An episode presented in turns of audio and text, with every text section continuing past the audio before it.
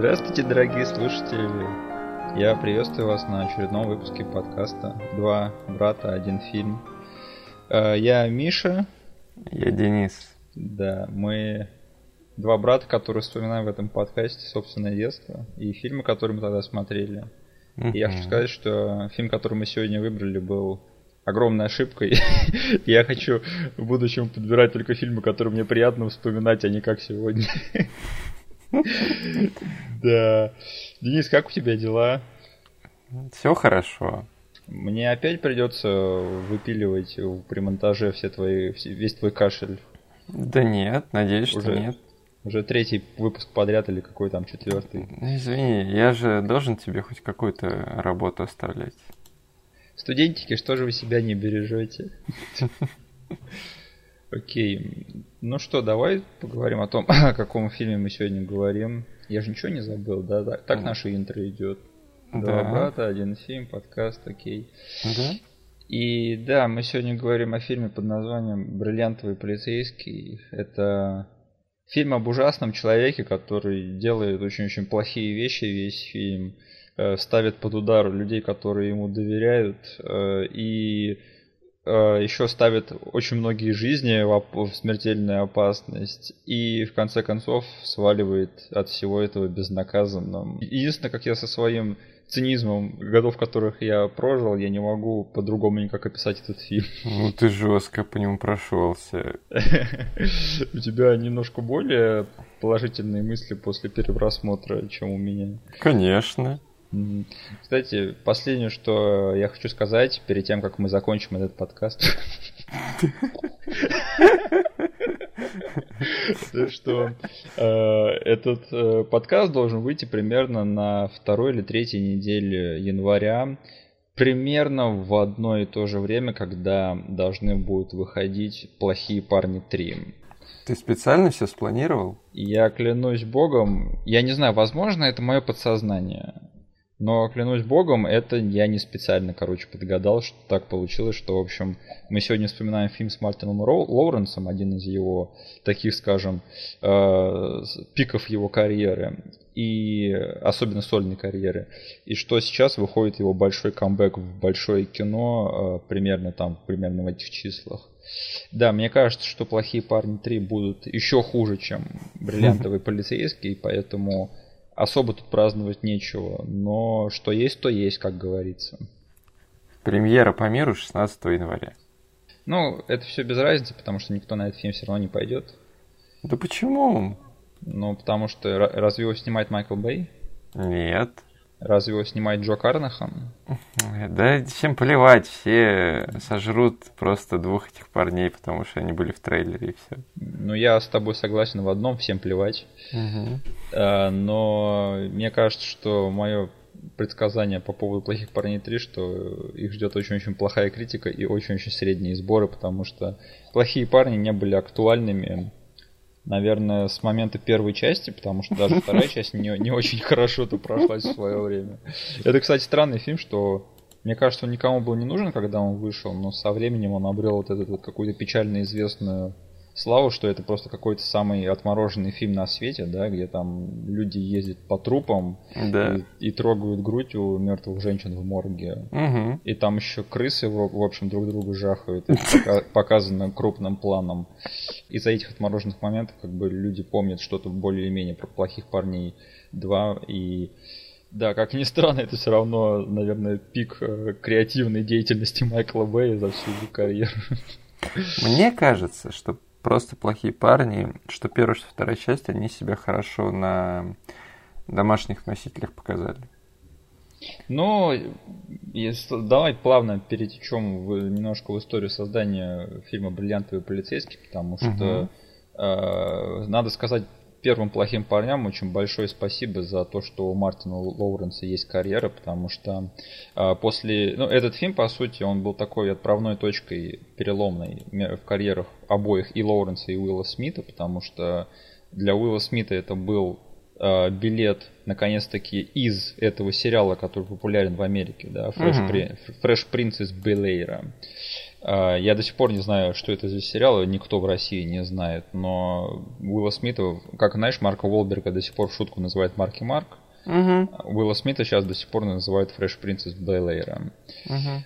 И плохие парни это, да, помог Уиллу Смиту продвинуться, но Уилл Смит, он, в общем, он Уилл Смит, поэтому он сразу же попал из э, плохих парней в совсем-совсем большие блокбастеры. И благодаря уже этому Дню независимости, да, он совсем запустился там в A-листеры. А Мартин Лоуренс, он как-то на практически на всю оставшуюся карьеру остался вот в этих комедиях про полицейских, которые, в которых он играет одного и того же персонажа, и которые все как на одно лицо. И «Бриллиантовый полицейский» — это его первый большой труд после «Плохих парней» первых. Угу. Но не последний, потому что э, где-то там да, чуть подальше э, после этих фильмов там есть уже э, этот фильм, я не знаю, смотрел ли ты его или, или нет, «Национальная безопасность». Да. Э, тоже бади-комедия с Мартином Лоуренсом, только в этот раз там еще Стив Зан снялся. Угу. Uh, да, еще был фильм Дом большой мамочки, Дом большой мамочки 2, Дом большой мамочки 3. Да, он еще э, не только коп-комедии, у него еще был замечательный фильм Черный рыцарь. Да. И да, в общем, у Мартина Лоуренса после «Плохих парней» запустилась вот эта вот плеяда комедий, где он, люди явно переоценили его комедийные таланты, потому что я сейчас смотрю на его гонорары во всех этих фильмах, и я просто охреневаю. Я был очень удивлен, сколько он получил за национальную безопасность. Это дурдом, просто 20 лимонов на пике карьеры. И да, по-моему, последнего более или менее удачный фильм это был «Реальные кабаны», где там вот была целая шайка вот этих вот актеров, которые слишком стали для этого дерьма. Угу. И потом он вляпался в «Большую мамочку 3», и да, с тех пор, в общем, он пропал, и никто о нем больше не слышал. Блин, «Реальные кабаны», почему я совсем забыл об этом фильме? Я бы хотел забыть об этом фильме. Ты его смотрел, что ли? Я его смотрел, это очень-очень такой средний фильм. Очень странной тональности, я так и не понял, это семейное кино или для кого вообще снято. Так, и да, я ничего больше интересного про историю создания бриллиантового полицейского не могу сказать, потому, кроме того, что да, люди поняли, что Мартин Лоуренс в коп-комедиях это, наверное, всегда будет золото. Но еще пару вещей, это что как оказалось, этот фильм это то, то ли официальный, то ли полуофициальный ремейк. Чего? Да, фильма The Big Job 65 -го года. Там просто я так прогуглил этот фильм, оказывается, что это фильм с сюжетом а э, чуваки грабят поезд или что-то типа того и прячут награбленное на дереве, угу. и их садят в тюрьму на лет 15 или 20, а когда они выходят, они э, идут забрать награбленное и видят, что вокруг этого дерева построили полицейский участок. А, я это сейчас тоже читаю. Блин. Короче, это просто, я бы сказал, не ремейк, а сценаристы смотрели в детстве этот фильм и подумали, что, ну, наверное, уже прошло почти 40 лет, но есть вот две разновидности ремейков. Это когда люди там приобретают права и идут целенаправленно под официальной эгидой того, что они ремейчат какой-то фильм, они да. его просто переделывают. А есть э, примеры, когда, например, просто берут какой-то сюжет, который когда-то кому-то понравился. Да. И его перекладывают на новый лад. Например, как классика российского кино День Д э, с Михаилом Пореченковым. День Д. Да, ну помнишь? А, что... все, я понял, это команда. Да, Командос. Угу. Как там было? Ну привет, Сейчас. Ваня. Э. Когда там он с Малаховым дрался. С Малаховым. Он правда похож на Малахова. Да. Но самое смешное, что на самом деле таким образом очень-очень легко можно подставить себя и попасть под суд, потому что я не помню, э, обсуждали ли мы с тобой это когда-нибудь, но э, помнишь неплохой фильм, как он называется, пролом или перелом, что-то такое, с Гаем Пирсом, где он там в тюрьму в космосе летает. Да. На пролом. На пролом.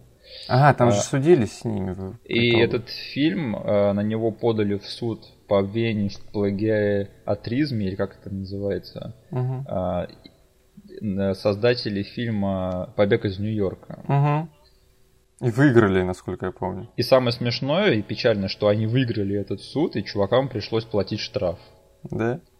Поэтому неофициальные ремейки это довольно-таки э, мутное дело, на мой взгляд. Поэтому, да, если вы все-таки собрались что-то ремейчить, то позаботьтесь о том, чтобы вам потом не прилетело в суде бананов в жопу. Ты когда начал говорить о таки, такого рода ремейках и начал говорить о русском кинематографе, я думал, что ты вспомнишь этот фильм с Мироновым, Э, где он Харрисона Форда играл. А, блин, я уж на секунду подумал «Охота на пиранью», но там слишком много фильмов, они ремейчат в этом фильме. Не-не-не, этот «Побег», да, он вроде называется? Да, он называется «Побег», и да, это, в принципе, тоже такой случай, но почему-то на наши фильмы они не подают в суд, Угу. Даже, даже вот с этим днем Д была история, что Михаил Парижников, он попытался же выкупить права на фильм «Команда», угу. и ему сказали, чувак, не парься, заложница уже снята, поэтому можешь идти и ремейчить, что хочешь. Еще интересный факт, что очень-очень многие фильмы ремейчат в Болливуде. Да, слышал об этом. И мне интересно, приобретают ли права они на ремейки, или они просто вот берут и, в общем, делают, что хотят? На самом деле, учитывая э, размеры индустрии, то как ага. бы я понимаю, почему они могут забить на наш фильм, но вот я сомневаюсь в том, что они забивают на Болливуд. Потому что там-то, блин, масштабы гораздо больше, чем наши. Ты знаешь про безумный болливудский ремейк фильма «Девять ярдов»? Нет где он посередине фильма без какой-либо причины начинается ремейк Матрицы. И там, в общем, весь идет сюжет фильма «9 ярдов», только болливудский. И посередине фильма есть сцена, э, которую они стырили из «Матрицы», где там вот эта вот потасовка в холле. Угу. И потом они, в общем, ремейчат эту сцену почти покадрово. И потом просто продолжается фильм «9 ярдов». Блин, мы должны с тобой поговорить когда-нибудь о 9 ярдах. И о 10 ярдах. Да. Как там Джимми Тюльпан? Блин, ты мне напомнил о таком классном фильме. Возможно, я его пересмотрю как бриллиантового полицейского. Хотя нет, я верю в 9 ярдов. Я его слишком много раз смотрел. Ну там история такая, что 9 ярдов это неплохая криминальная комедия, довольно такие суровые, на мой взгляд. А 10 ярдов это уже какой-то э, мультфильм да. с живыми актерами. В общем, да, сплошное разочарование. И да, последнее, что я хочу сказать по поводу того, что происходило за кулисами в создании фильма «Бриллиантовый полицейский», это что один из авторов его сценария, чувак по имени Стивен Карпентер. Угу никакого отношения к другому известному Карпентеру он не имеет. Но этот человек сыграл очень большую роль в моей жизни. потому Я, что кажется, знаю, к чему ты ведешь. Э, потому что он э, написал и поставил э, любимый мой мною фильм, который называется «Бессмертные души». Я так и знал, да. Да, фильм, который Кейси Аффлек просто сказал, это, наверное, худший фильм, в котором я снимался но в котором была одна замечательная песня, которую до сих пор слушаю и очень сильно люблю. Это Харви Дейджера Authenticity. Да. Этот трейлер э, просто сделал мне все, все мое детство. Блин, трейлер этого фильма. Я посвятил большую часть своей онлайн-жизни нахождению этого трейлера. Я не мог спать по ночам. И, наконец-таки, пару лет назад, благодаря тому, что на Ютубе начали выкладывать рекламы с видеокассет, у меня это получилось. Да, так что если тебе интересно, я потом могу тебе скинуть. Стивен Карпентер, спасибо тебе. Ты мужик. Да. Теперь пошел отсюда. Да. Не, мы пропустили очень-очень большой и важный пункт в нашем подкасте, потому что мы же два брата, которые вспоминаем детство и фильмы, которые мы тогда смотрели. Угу. Поэтому скажи мне, Денис, что ты помнишь о бриллиантовом полицейском в своем детстве? Так, я помню, что кассета у нас была куплена. Да. Но кто ее купил, зачем ее купили, каким образом, угу. я вообще не помню. А как ты к этому фильму относился в детстве? Он был важный для тебя да. в твоей коллекции? Или... Да. Я был не прочь его посмотреть Мгм. периодически. Я даже помню, что когда я его первый раз сам посмотрел, я сразу же пригласил своего друга. Миха Ульянов. Да, я его тогда пригласил, чтобы посмотреть с ним этот фильм. Ну и еще э, вместе с ним пришел другой мой друг, Илья. Я его тоже помню. Жил напротив от нас. Да, и я за один день посмотрел два раза этот фильм один, а потом еще второй раз смотрел вот с дружбанами. М. Настолько он мне зашел. Э, Это только, наверное, избранные фильмы удостаиваются такой чести, что ты смотришь их дважды в один день. Нет, потом просто у меня не стало друзей. Ну, в смысле, не стало, а их у тебя не стало, а не их вообще не стало, да? Ну да, да, да. не надо меня- пугать людей, пожалуйста. Нет, я не убиваю друзей после просмотра фильма. По крайней мере, ты не будешь признаваться в этом в этом подкасте под запись, да? Да, конечно. Так, ну ты монтажишь, да, все, потом подрежь. Это остается. Короче, да, просто потом я смотрел фильмы и такой, «Э, мне их некому показать. А потом я вспоминал, что у меня есть брат, и я пошел показывать тебе бойцовский клуб, когда тебе было 5 лет. Да. Знаешь, каждый раз, когда ты вспоминаешь, мой возраст становится все меньше и меньше. Да. Да, потом я подкатывал коляску с тобой грудным и показывал тебе техасскую резню бензопилой. Да, и говорил мне, это твоя жизнь это не бутылка с молоком, да. Ты кричащий, орущий и сопливый кусок с дерьмом. Я запущу тебя в космос, как своя обезьяна.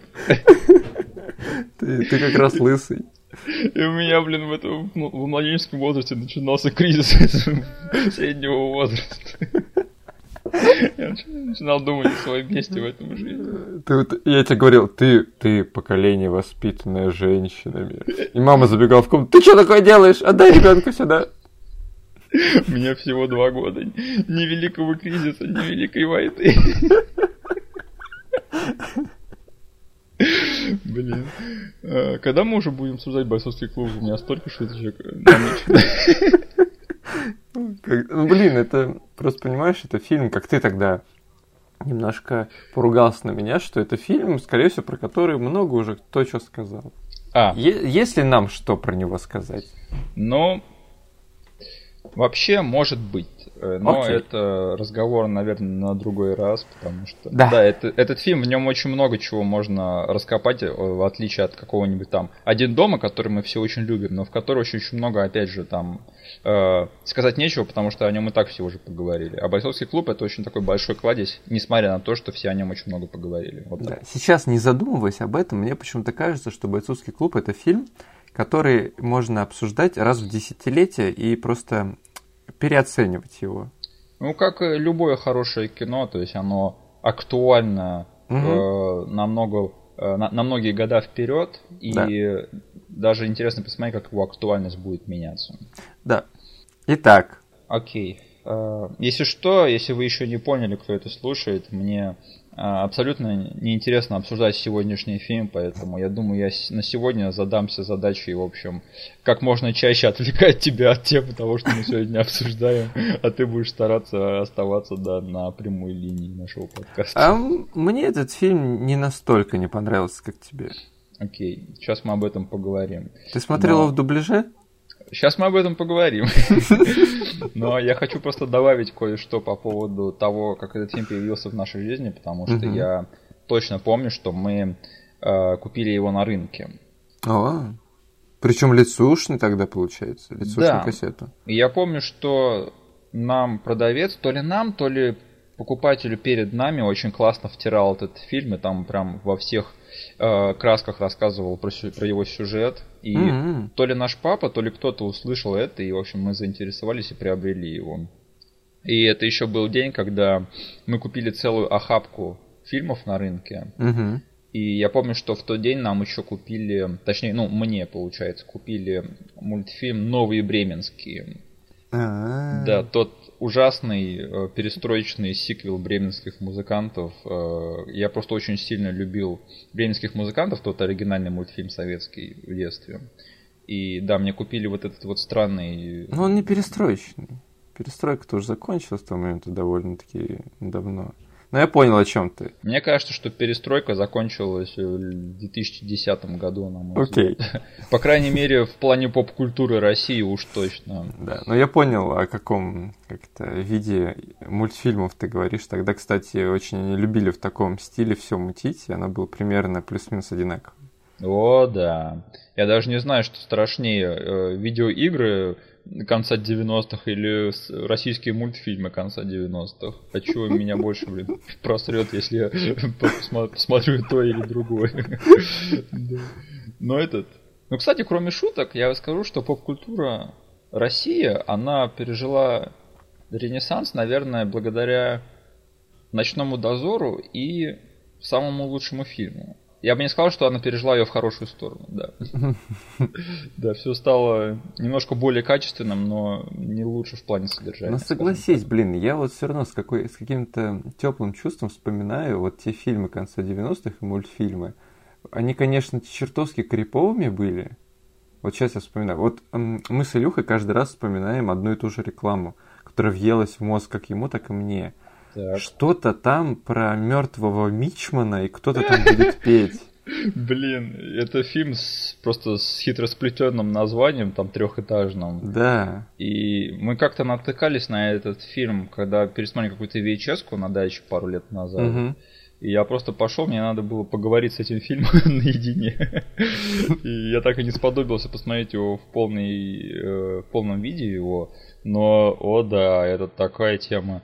Еще помнишь «Страна глухих» или что-то такое Да, было? да, вот для меня вот эти все фильмы, они, Мгм. точнее, вот этот вот фильм про Мичмана, это прям квинтэссенция того, что происходило тогда вот в кинематографическом пространстве. И, ну и частично как бы эт- эти же люди, они, не эти же люди, а люди с похожими мыслями, они были как, каким-то образом ответственны и за мультики, потому что мультики тоже были с налетом какой-то, не знаю, шизы. Да. Э, Тот же, помнишь, мы недавно вспоминали «Незнайка на Луне» перестроечный? Не, этот, э, я не знаю, помнишь ли ты этот фильм или нет, но самый большой, наверное, российский трэш нулевых, это тот странный-странный фильм «Сказ про Федота Стрельца». О боже. Странный постмодернистский О, боже. фильм про Древнюю Русь, но опять же с налетом вот этой вот долбанутости. Оно Да. абсолютно несмотрибельное, но как артефакт времени на это посмотреть очень интересно. Короче, э, делаю предсказание. Скоро тот, кто сможет, знаешь, сделать амаш в сторону этого стиля, сорвет банк. Это что, будут наши Stranger Things? Вот как бы, знаешь, типа, да, вот э, в Штатах они что, в один момент они поняли, что ностальгия как бы по 80-м это классно. Да. И начали как бы, даже вот просто, есть фильмы, которые, ну, голливудские большие, они там довольно легкими и такими дешевыми приемами это все делают. Там, ну, запихнуть там атрибутику, как бы саундтрек э, вкрутить. А есть фильмы, знаешь, которые прям сняты как будто бы они из той, из той эпохи. Типа как Мэнди. Как, ну, Мэнди даже там слишком выкручен, там можно заметить, потому что они все равно в современные спецэффекты местами как бы и в современный трешак Так, тогда знаю Дом дьявола. Вот, Дом дьявола, Мгм. и еще я слежу за одним хоррор-фильмом, который а, вышел типа на Западе, но у нас никак не может появиться. А, как же он называется? Короче, он вот снят вот на- как будто на ту же пленку в то же время, с Так. тем же стилем. И вот мне кажется, кто сейчас это сможет обуздать в нашем информационном пространстве, сорвет банк, потому что сейчас поколение, которое этим э, которые еще даже не знают, что их прет это все, они все еще живы, и они пойдут на это. Это может закончиться неоднозначно, потому что, мне кажется, все очень сильно были рады избавиться вот от этой вот э, эстетики в свое время. Да, но у меня есть аргумент еще против твоего, потому что до сих пор народ чертовски прется по дилогии брат. Правда, правда. А этот, эти два фильма, это прям тоже, я считаю, что они вот именно полностью в этом стиле. И если сейчас сделать именно отсылки к такому фильму, еще, знаешь, раскидать вот тот же саундтрек, какие-нибудь наутилусы, что-нибудь такое, вот этот вот эм, именно цветовой фильтр накинуть такой, блин, я говорю, народ просто с ума сойдет. Но это просто дурацкое предсказание от меня. Просто Мне кажется, что в России до сих пор, а, по крайней мере, массовая культура, она, когда видит остросоциальный фильм, угу. и, или, по крайней мере, что-то похожее на это, мы до сих пор немного сжимаемся при виде такого, потому что мы думаем, нам и так в реальной жизни хватает переживаний, uh Поэтому, когда мы видим, что вышло что-то такое чернушное, как говорится, и бытовое, uh очень большая часть публики, она сразу кривится от этого. Конечно, некоторым удается сыграть правильно на этом поприще. Например, Юрий Быков, да, угу. с его фильмами там «Майор» и «Дурак». Но, Слушай, да, он же прям, он, ну, карьеру он себе сделал в, в таком непростом жанре, я бы сказал. Как у него просто получилось, что «Майора» и «Дурака» в свое время никто не посмотрел, и его посмотрели уже намного позже после их выхода. И проперлись, как я понял. Да, но опять же, сейчас вышли вот «Завод» и «Сторож», и их опять никто не посмотрел. Да? Да, поэтому построить вот популярность именно на поприще чернухи, это очень-очень трудно. И поэтому неудивительно, что вот только у Балабанова это получилось в свое время, потому что угу. он вот снимал именно в тот промежуток, когда в российском кинематографе э, творился Дикий Запад. Угу. И можно было выбивать деньги под странную артхаусную чернуху. Но Балабанова не стало, и такого кино тоже не стало. Поэтому тут на самом деле вот фиг знает. Как бы. Короче, да. я говорю, кто-то сможет обуздать это и подать по правильным соусам, потому что, что бы там мы ни говорили, но все равно даже те отсылки к 80-м, что сейчас есть, это mm-hmm. все равно отсылки. Просто ты включишь back-to-back как бы фильмы из той, из той эпохи сейчас, ты все равно поймешь, как бы они ни старались, что как бы снято это более-менее недавно было. Как бы они не совсем ударяются в тот трешак, который творился тогда. Итак, бриллиантовый полицейский. Да. да. Да, я помню, мы купили этот фильм на рынке, и это без всяких там оговорок было одним из моих любимых фильмов в детстве. Я его очень часто пересматривал, очень мне нравилось. И я помню, что каждый раз, когда этот фильм заканчивался, мне очень сильно не хотелось, потому что это был очень легкий такой просмотр. Я всегда хотел, чтобы продолжалось и продолжалось и продолжалось. Поэтому, да, поэтому очень болезненно было пересматривать этот фильм сейчас. После долгого перерыва. И смотреть, во что этот фильм превратился. Ладно, давай поговорим о его завязке уж тогда, потому что, на мой взгляд, это одна из... Опять же, в череде фильмов, где завязка это одна из самых важных и интересных вещей, о которых надо поговорить. Да? А, в общем, замут у этого фильма следующий.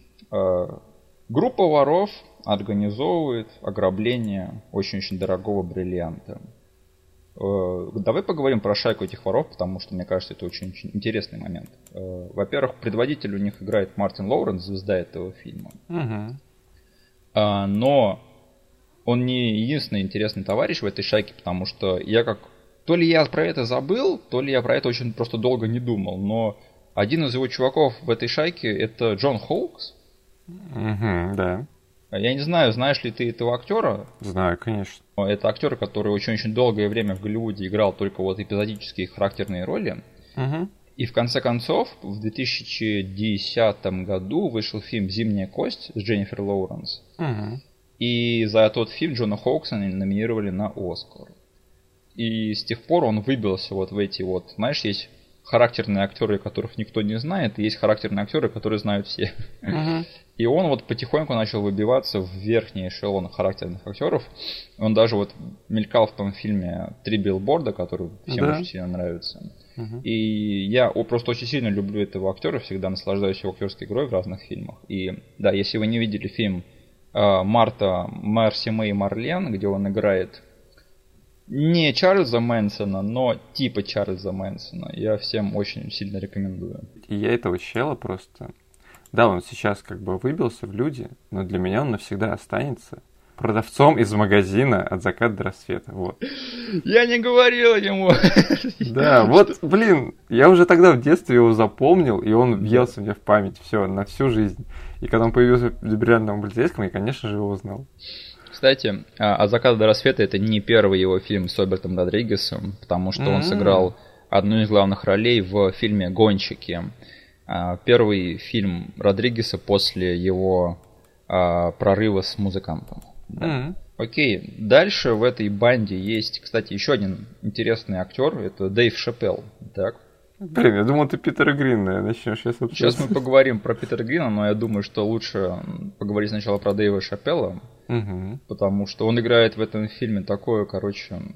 э, у нас есть главный герой, который сам по себе смешной, и есть еще комик-релиф в этой комедии. Да? Но Дэйв Шапелл, он интересный чувак, э, один из самых таких знаковых стендап-комиков в Америке. Я правильно все это говорю? Да. Но ему почему-то хронически не везет на кино. И Кроме одного фильма э, Звезда родилась. «Воздушная тюрьма». А, это он играл в бильярда? Да. Бильярд. Блин, почему я про это забыл? Его ж там скинули с самолета. Да, да, да, блин. Нет, это, это провал. Я как большой поклонник фильма «Воздушная тюрьма», мне это, не, по-моему, непростительно. Он же там бильярды играет, господи. И да, последний, но не по важности, член этой шайки, это то ли Дин, то ли Дик, как его зовут, я не помню. Ох, Дик вроде бы. Дик. А, да, его играет Питер Грин, чувак, который играл злодеев во всех фильмах нашего детства. Да, ну, наверное, самая его яркая роль, которую, по которой все его помнят, это... Как его? Дориан. Дориан. А в этом, Вот. в реальном полицейском его зовут... Его, кажется, сокращенно пару раз назвали Дик, но он типа Да. там записан в титрах как Дикон. Но его зовут все Дик, Да. поэтому для нас он тоже будет Дик. И вообще в этом фильме он полный Дик. Да. И да, интересный, кстати, актер, потому что он еще играл злодея в одном тоже очень интересном фильме, который называется «Ночь судного дня». Или, стоп, «Судная ночь», что-то такое, как Да. говорится. А, у нас, кажется, по телевизору его не перевели, типа «Ночь страшного суда» или что-то такое. Ночь страшного суда, точняк, да. И, кстати, у него есть э, неплохой фильм из 90-х, называется Clean Shaven, где у него большая драматическая роль. Но, к сожалению, это его единственная большая драматическая роль, поэтому все его помнят как злодеев из фильмов 90-х. И не забудь его highlight у Тарантино. Да, Z мертв, детка. Z мертв. В общем, что происходит? Короче, Дик, он оказывается Джокером этого ограбления. Да, и он, в общем, подставляет своих коллег прямо по ходу того, как они грабят этот э, это хранилище бриллиантов, потому что вот нет бы, блин, подождать, пока они там все вернутся, да, на, в safe house, и тогда уже их предать. Да. Нет, ему надо прямо во время ограбления начать убивать налево и направо своих э, подельников. И, в общем, молодец, ни к чему хорошему это не приводит. Как я уже сказал, он начинает э, убивать своих товарищей по ограблению. Он убивает Джона Хоукса и собирается пришпилить этого Мартина Лоуренса. Но Мартин Лоуренс, он дико хитрожопый, и он, в общем, умудряется от него увильнуть и прячет этот бриллиант в здании напротив, который проходит в данный момент реновацию. Это важно. Ну, Там, там даже не то, что реновация, там, кажется, оно просто недавно было построено, и стройка все еще идет. Да. И после этого его сразу же вяжут копы. И сажают его в тюрьму на два года. Угу. И я так, когда смотрел, сейчас думал, два года? Серьезно, что-то маловато. Ну, потому что, скорее всего, они, ну, бриллианты не нашли, Да. и какими-то там белыми нитками пришили его к этому ограблению в соседнем здании. В общем, он сел всего на два года, и когда выпустился, решил пойти посмотреть, в общем, где там его бриллиант, быстренько его забрать и быть таковым. Но, как оказывается, это здание, которое проходило, э, ну, которое было заброшено, его переделали в полицейский участок, сюрприз. Он, в общем, решает прикинуться сам копом, чтобы внедриться в этот полицейский участок.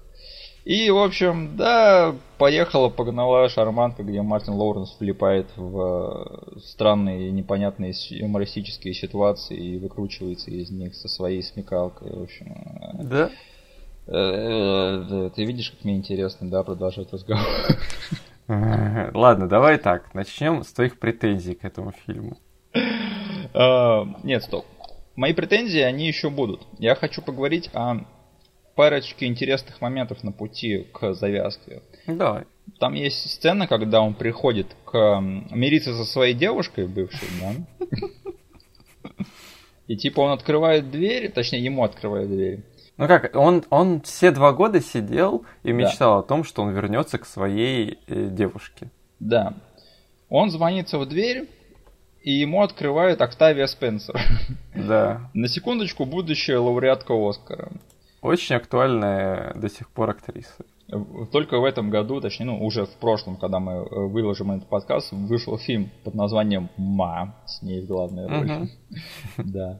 И, да, Октавия Спенсер очень интересная тетка, она вот всю жизнь играла вот эти вот странных эпизодических персонажей, да, очень таких как будто это был один и тот же персонаж, который перекочевал из одного фильма в другой. И в конце концов она за одного из такого персонажа получила Оскар. За фильм «Прислуга». Да. И и он, типа, что думает, там следует комичная сцена, когда он думает, что это его девушка, которая просто пока он сидел в тюрьме, она, типа, очень сильно отъелась. Угу. И помнишь, вот мы с тобой обсуждали фильм Гайвер «Второй темный герой», когда там да. главный злодей встает и говорит, почему ты нападаешь на собственную расу, урод, да? Да. У меня на этой сцене была следующая мысль, почему ты проявляешь расизм к собственной расе, урод? Это не расизм он проявляет. Это, по-моему, это просто оголтелый расизм. Он думает, что Т... он не распознал просто в одной черной женщине э, другую черную женщину. О, я могу защитить Мартина Лоуренса сразу же, сказав так. то, что в, ну, выясняется, что это ее сестра. Да. И как бы можно сказать, что они могут быть похожи чем-то. Но потом выходит настоящая его девушка, и они ни хрена не похожи. Тут уже проблема именно в кастинг-директоре, потому что по сюжету чувак, который это писал, он все, задницу все прикрыл. Мне кажется, это просто очень сильно проблематичная сцена, которая одна из многих проблематичных сцен в этом фильме, скажем. Так. Я бы вынес из этой сцены еще тогда и положительный момент, так. что э, немножко говорит о нашем герое. Он заканчивает свою тираду не тем, что, блин, ты такая толстая, все, нужно, типа, заканчивать отношения. А он говорит, ничего, я могу, типа, и с толстыми женщинами замутить, все нормально, типа, не расстраивайся, как бы, мы с этим придумаем, что делать. Так что он у нас хороший парень. Не наезжай на него. Мне кажется, что ты очень сильно как-то на него посмотрел своими ностальгическими очками, потому что когда он ее видит, он начинает на нее гнать. Ты как бомба, ты как шар, ты что, да. старты жрала, пока я сидел в тюрьме? Что с тобой случилось? И он начинает просто ее шеймить очень жестко. И только в конце концов он ей говорит, ну ничего, мы поработаем, да, все будет как в старые добрые времена.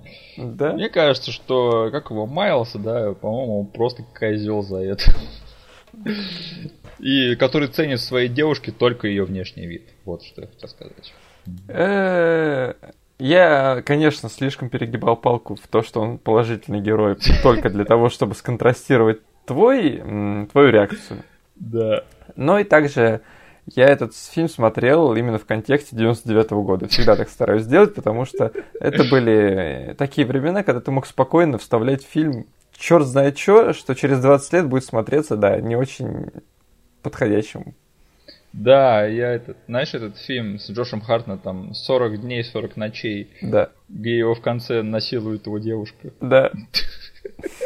Вот было время. 90-е нулевые, это прям, это мое время, я там хочу жить. А, слушай, а мы же с тобой будем обсуждать э, франчайз такси рано или поздно? Конечно. Это, короче, нулевые у французов еще жестче были. У французов все в квадрат возведено. Помнишь вот «Такси 3», там сцена, когда Эмильена привязывает к стулу азиатка, и она насилует его оральным сексом. При том, что у него беременная жена в этом фильме лежит, в общем, там уже готовится к родам. И я тебе по чесноку скажу, почему-то тогда это смотрелось супер нормально. Ну, потому что нам с тобой было по пять лет. Нет. Ну, блин. И это главное в том фильме еще разыграно как шутка. Просто я имею в виду, э, смотрелось нормально. Эм, не только же, блин, мы были аудиторией этого фильма. Много думающих людей смотрели этот фильм, и никто не ставил ему в упрек этот момент.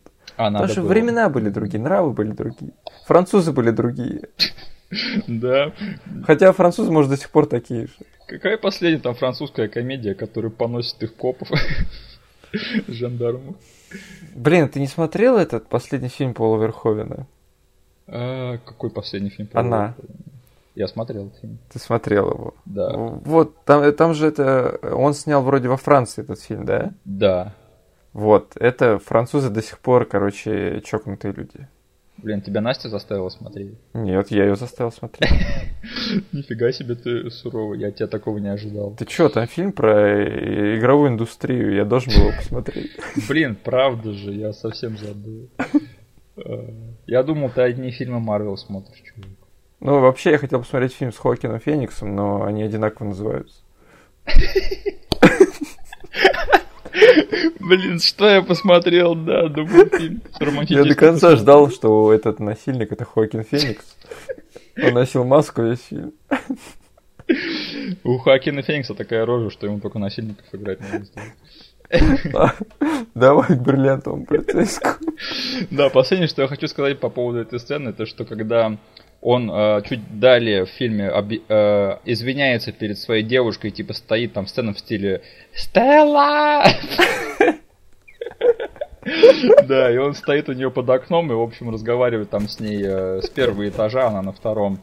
И когда он перед ней извиняется, там на заднем плане, в общем, сидит чувак на велике и смотрит на все это да. всю дорогу. Блин, я даже в детстве, э, короче, все мое внимание было к этому чуваку прилеплено. Я все думал, он кем-то окажется, я что-то забыл, что ли? Это какой-то важный персонаж или что это вообще?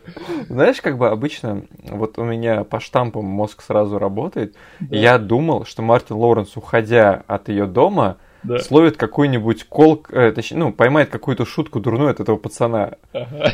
который, типа, он над ним посни, пос, постебется или еще что-нибудь, и Мартин Лурес опять как бы начнет орать на него или ругаться. Но да. нет, этот парень так и не выстрелил. Мне кажется, это либо удаленная сцена, либо они, типа, пытались немножко оживить эту картинку. Поставив недвигающегося пацана на велике. Да, либо это просто случайный чувак, который увидел, что там снимают кино, и они это а. каким-то образом допустили. Да. О, смотрите, Мартин Лоуренс, круто. Да. Окей, следующий важный пункт того, о что я хотел поговорить об этом фильме, это что, вот смотри, там есть фильм, э, точнее, есть фильм, называется «Бриллиантовый полицейский». Мы сейчас о нем говорим. Так, так, подожди, да, я помню его. Давай хлопок, сейчас поговорим об этом фильме. Да. Нет, я хотел сказать, что э, в этом фильме есть сцена, когда, помнишь, он там говорит про шнурок э, с чуваком, который ему отдает вещи, уходя из тюрьмы. То есть он, уходя из тюрьмы, оказывается, что у него два башмака, но шнурок ему один такой возвращает. Да, я помню сцену. И он типа говорит, ты этот себе шнурок э, оставил, чтобы себе задницу подтирать. Да. да. Окей, у меня тут сначала к тебе вопрос. Что ты думаешь про Мартина Лоуренса в этом фильме? В этом фильме? Да. Именно про Мартина Лоренса или про его персонажа? Да. Не, а его актерской игре и как он вообще тащит этот фильм или нет? Ох, я думал, ты чуть позже задашь мне этот вопрос. Короче, я понимаю, чего хотели добиться создатели фильма. Они видели в тот момент в нем э, сольного актера, который может тащить именно на своей импровизации моментами, да, да, на своем вот этом комедийном таланте весь фильм. То есть, и возможно, в некоторых моментах режиссер говорил, типа, ну, Мартин, как бы тут э, давай, сделай что-нибудь по-лоуренсовски, так как ты умеешь, типа, давай, покажи мне полного Мартина Лоуренса. И это была большая ошибка. Короче, небольшая ошибка, потому что потом я еще, когда буду защищать этот фильм, я к этому вернусь. Но да, я замечал, заметил, что, к сожалению, я хотел сказать, в 99 году Мартин Лоуренс не мог тащить на себе весь фильм, но он в итоге так и э, не, не научился тащить на себе весь фильм. Да. Э, ну да, к сожалению, он не дотягивает до какого-то супер комика, которого можно просто запихнуть в фильм. Ну вот Джим Керри. Да долгие годы он мог тащить на себе, независимо от режиссера, еще чего-то, просто фильм за фильмом. Угу. И я примерно вижу, что они хотели тут своего черного Джима Керри еще одного за, заполучить. Но не вышло, да, это видно. Извини, перебью тебя на секунду. Они хотели нового Эдди Мерфи, потому да? что этот фильм это очень-очень большой закос и попытка Мартина Лоуренса, чтобы у него был собственный полицейский из Беверли Да, да, да. Вот, э, к сожалению, я даже как человек, которому этот фильм понравился больше, чем Мише при этом просмотре, я могу сказать, что, ну, к сожалению, он не тащит. Я не знаю историю франшизы «Дом большой мамочки», потому что, несмотря на большую популярность, этот фильм я ни разу не смотрел. Я смотрел только вторую часть. Я помню, у меня в классе прям все писались по этому фильму. Я говорю, блин, Что? Мартин Лоуренс. Да, короче, и у нас все были очень, э, как это не сказать, воодушевлены, что ли. Нет, ну, короче, excited, когда вышла вторая часть. Что? Я, да, вот так было. У меня все, короче, перлись по этому фильму. И каждый раз, знаешь, бывали дни, когда какой-то фильм показывают там по СТС 21.00 или еще где-то по ТНТ, и на следующий день ты приходишь в школу, и ты обсуждаешь, типа, с друзьями, вот такой фильм вчера показывали, да?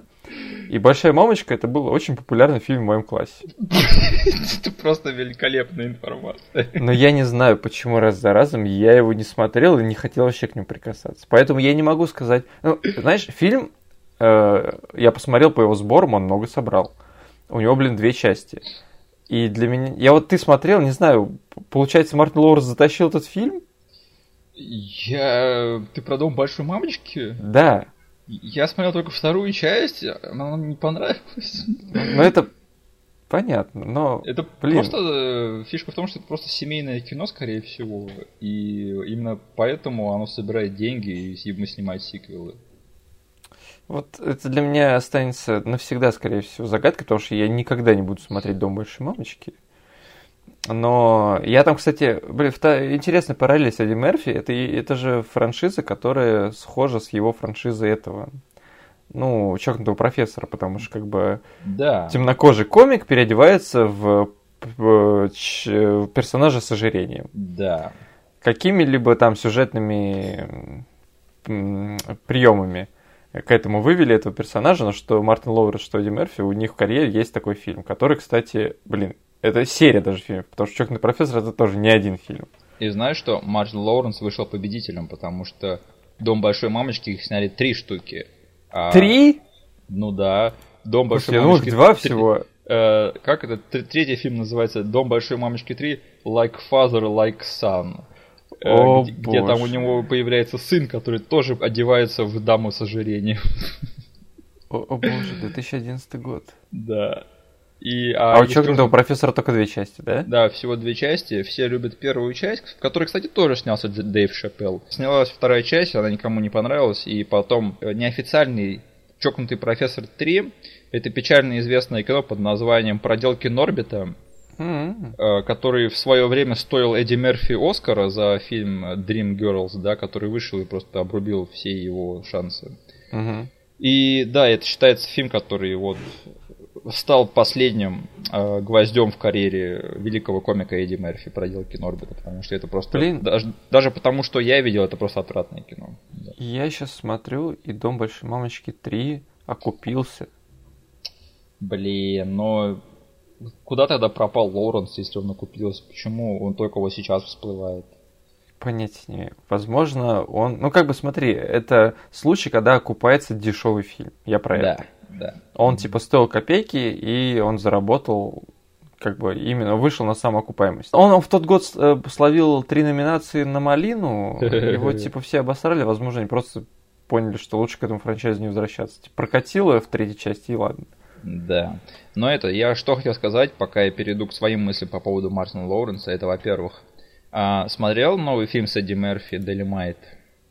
Нет еще. Очень рекомендую, очень классный фильм. Ты ждешь, что Мартин Лоуренс также вернется с такой ролью? Нет, меня вообще плевать на Мартина Лоуренса. Да. Я надеюсь, что Мартин Лоуренс вообще сейчас выйдут «Плохие парни 3», и мы забудем об этом человеке, в общем, навсегда. Потому что, ну ладно, я не так плохо к нему отношусь. Мне кажется, что Мартин Лоуренс, он лучше в характерных ролях. Мне кажется, ему лучше на второстепенных ролях. И э, в правильных дуэтах, скажем так. Но как звезда он не тащит.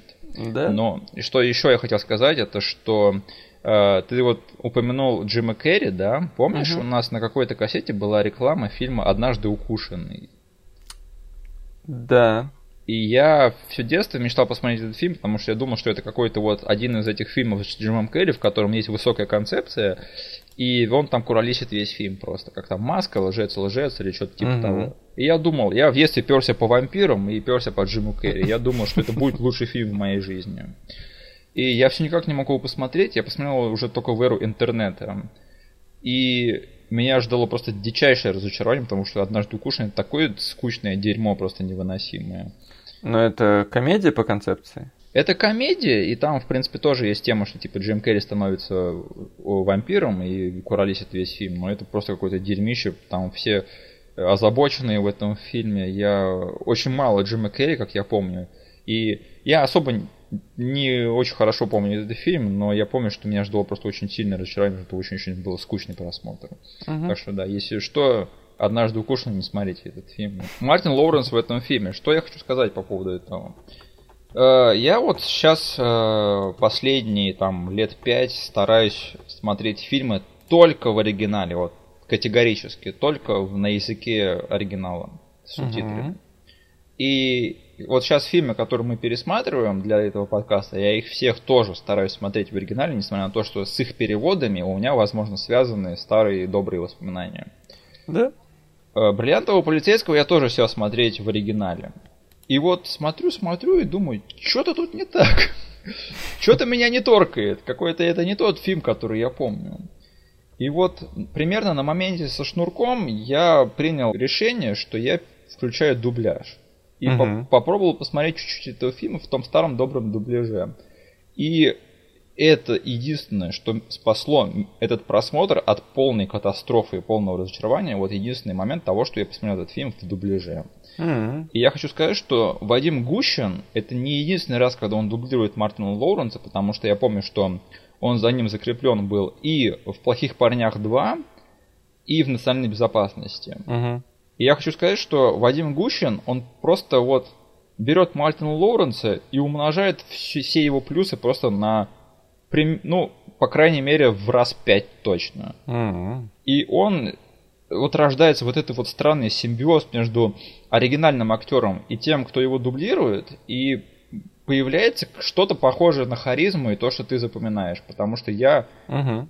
Меня ждало такое разочарование, связанное с Мартином Лоуренсом и как он играет. Но Вадим Гущин, он является неким спасительным элементом всей его актерской игры. Поэтому это очень редкий пример, когда дубляж, я, на мой взгляд, он а, приумножает достоинство фильма, а не преуменьшает а, их. И если вы когда-нибудь будете смотреть этот фильм или любой другой фильм Мартина Лоуренса, я советую его смотреть в дубляже.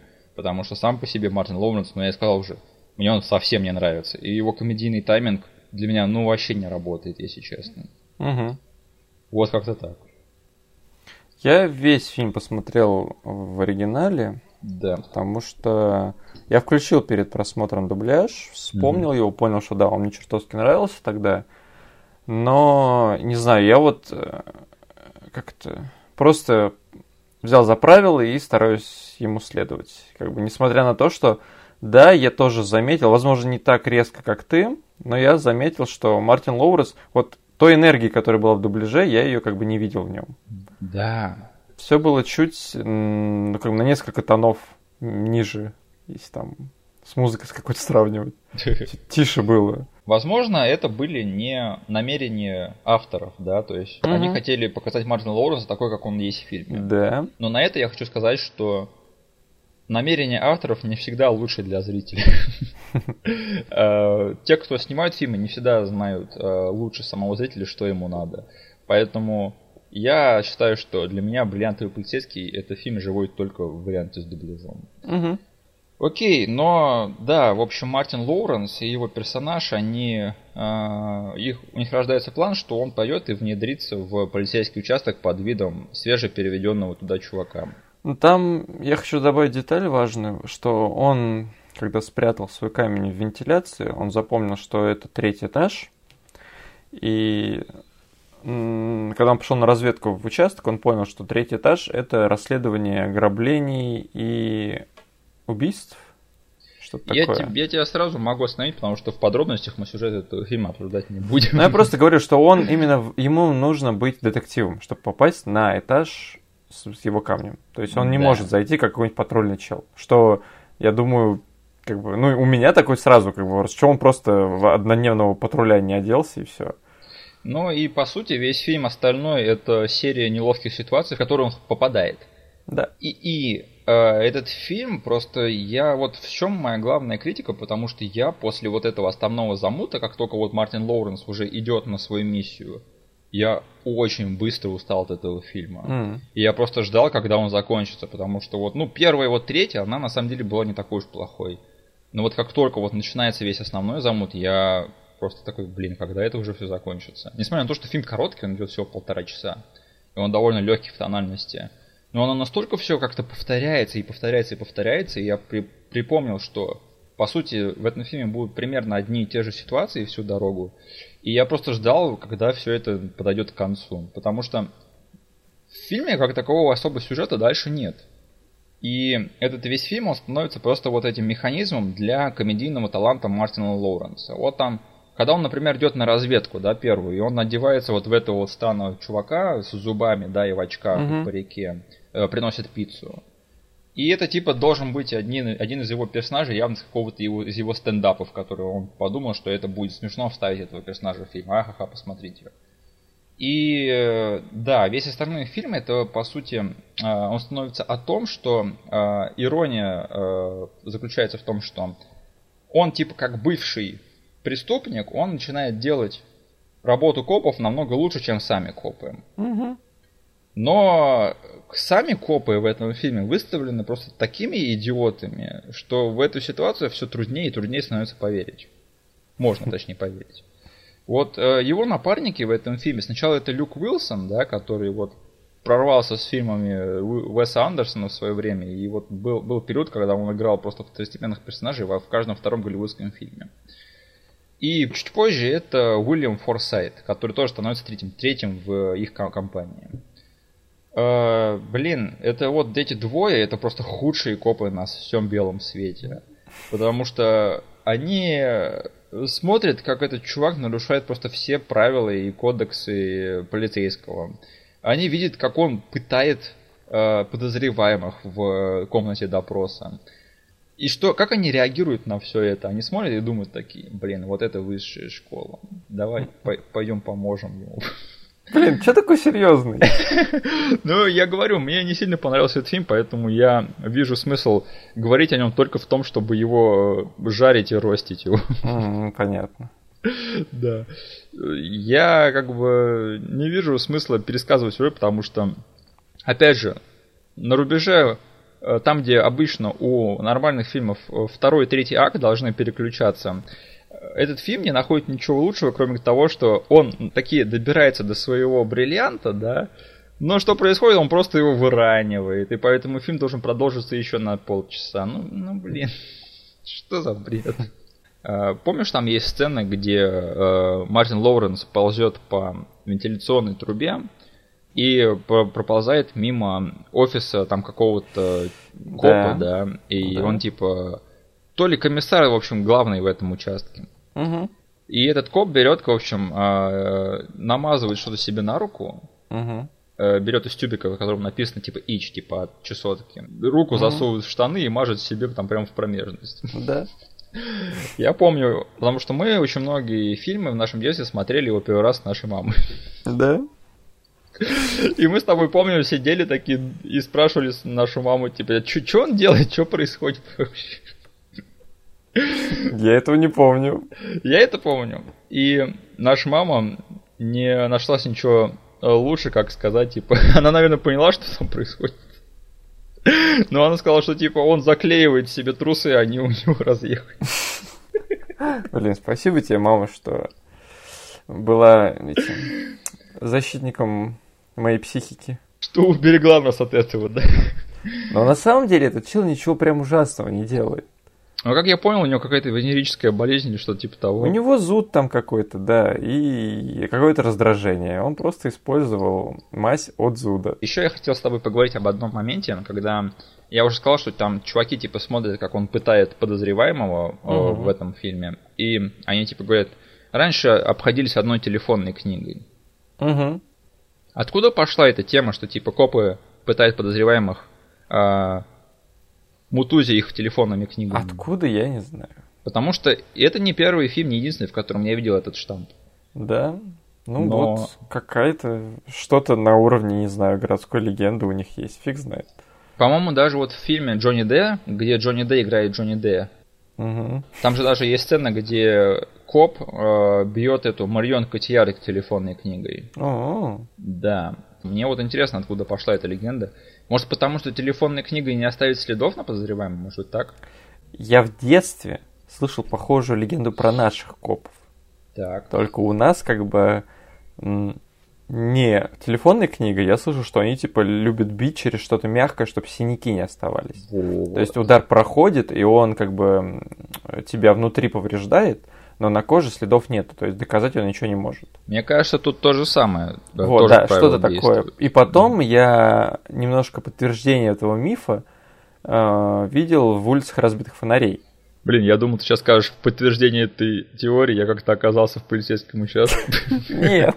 Это были либо улицы разбитых фонарей, либо, э, как она под первого канала версия называлась. Убойка. Убой, убойная сила, да. Либо там, либо там. Там в одном моменте э, они должны были допросить чувака, и один из оперов, он изобразил, э, ну, подсадного, бы, которого они уже якобы избили мягким крокодилом. То есть у них якобы есть мягкая игрушка крокодила, внутри которого то ли дубинка, то ли еще что-то засунуто. И они типа лупят этих подсудимых, э, подозреваемых, так, чтобы синяки не оставались. И когда как бы они запихивают этого подсадного чувака, он весь такой избитый, плачет, говорит, о, вот это, крокодильчика, типа, они, короче, меня крокодилом допрашивали. И когда, типа, заходит уже, то ли там Дукалис, то ли этот, эм, не помню кто, с этим крокодилом, тот чел сразу начинает паниковать, говорит, я все расскажу, только не надо меня крокодилом, типа, бить. То есть на самом деле они никого не били.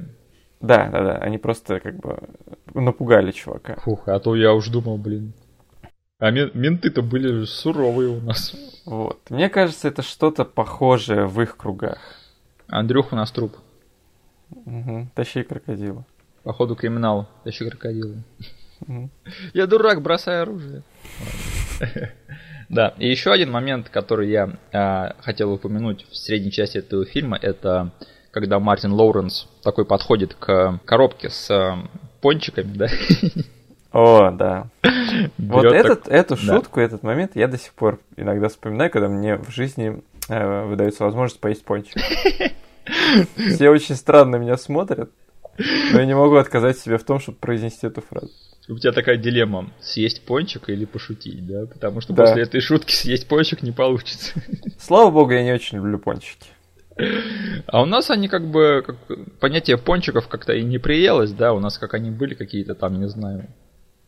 Как Ну это? как, у нас Пышки, есть... у нас пышки. У нас есть пышки, Да. а те пончики, которые в американских фильмах встречаются, они у нас продаются называются просто донаты. Но опять же, мне кажется, что они всегда были пышками, просто американская культура нас немножко съела, поэтому люди стали выпендриваться и называть их пончиками. Не, ну ты ел этот э, донат, он же... Его фишка в том, что внутри у него начинка. What? Да. Я думал, все дело в глазури. Нет, у них внутри начинка. В, у на- в наших пышках начинки нет. Это просто запиханное, типа, ну, тесто приготовленное. Кстати, мне пышки намного больше нравятся, они вкуснее. Вот мне донаты не нравятся тем, что они слишком напичканы, и в них просто они очень приторные. Из-за того, что у них вся сердцевина это какой-то крем или еще что-то.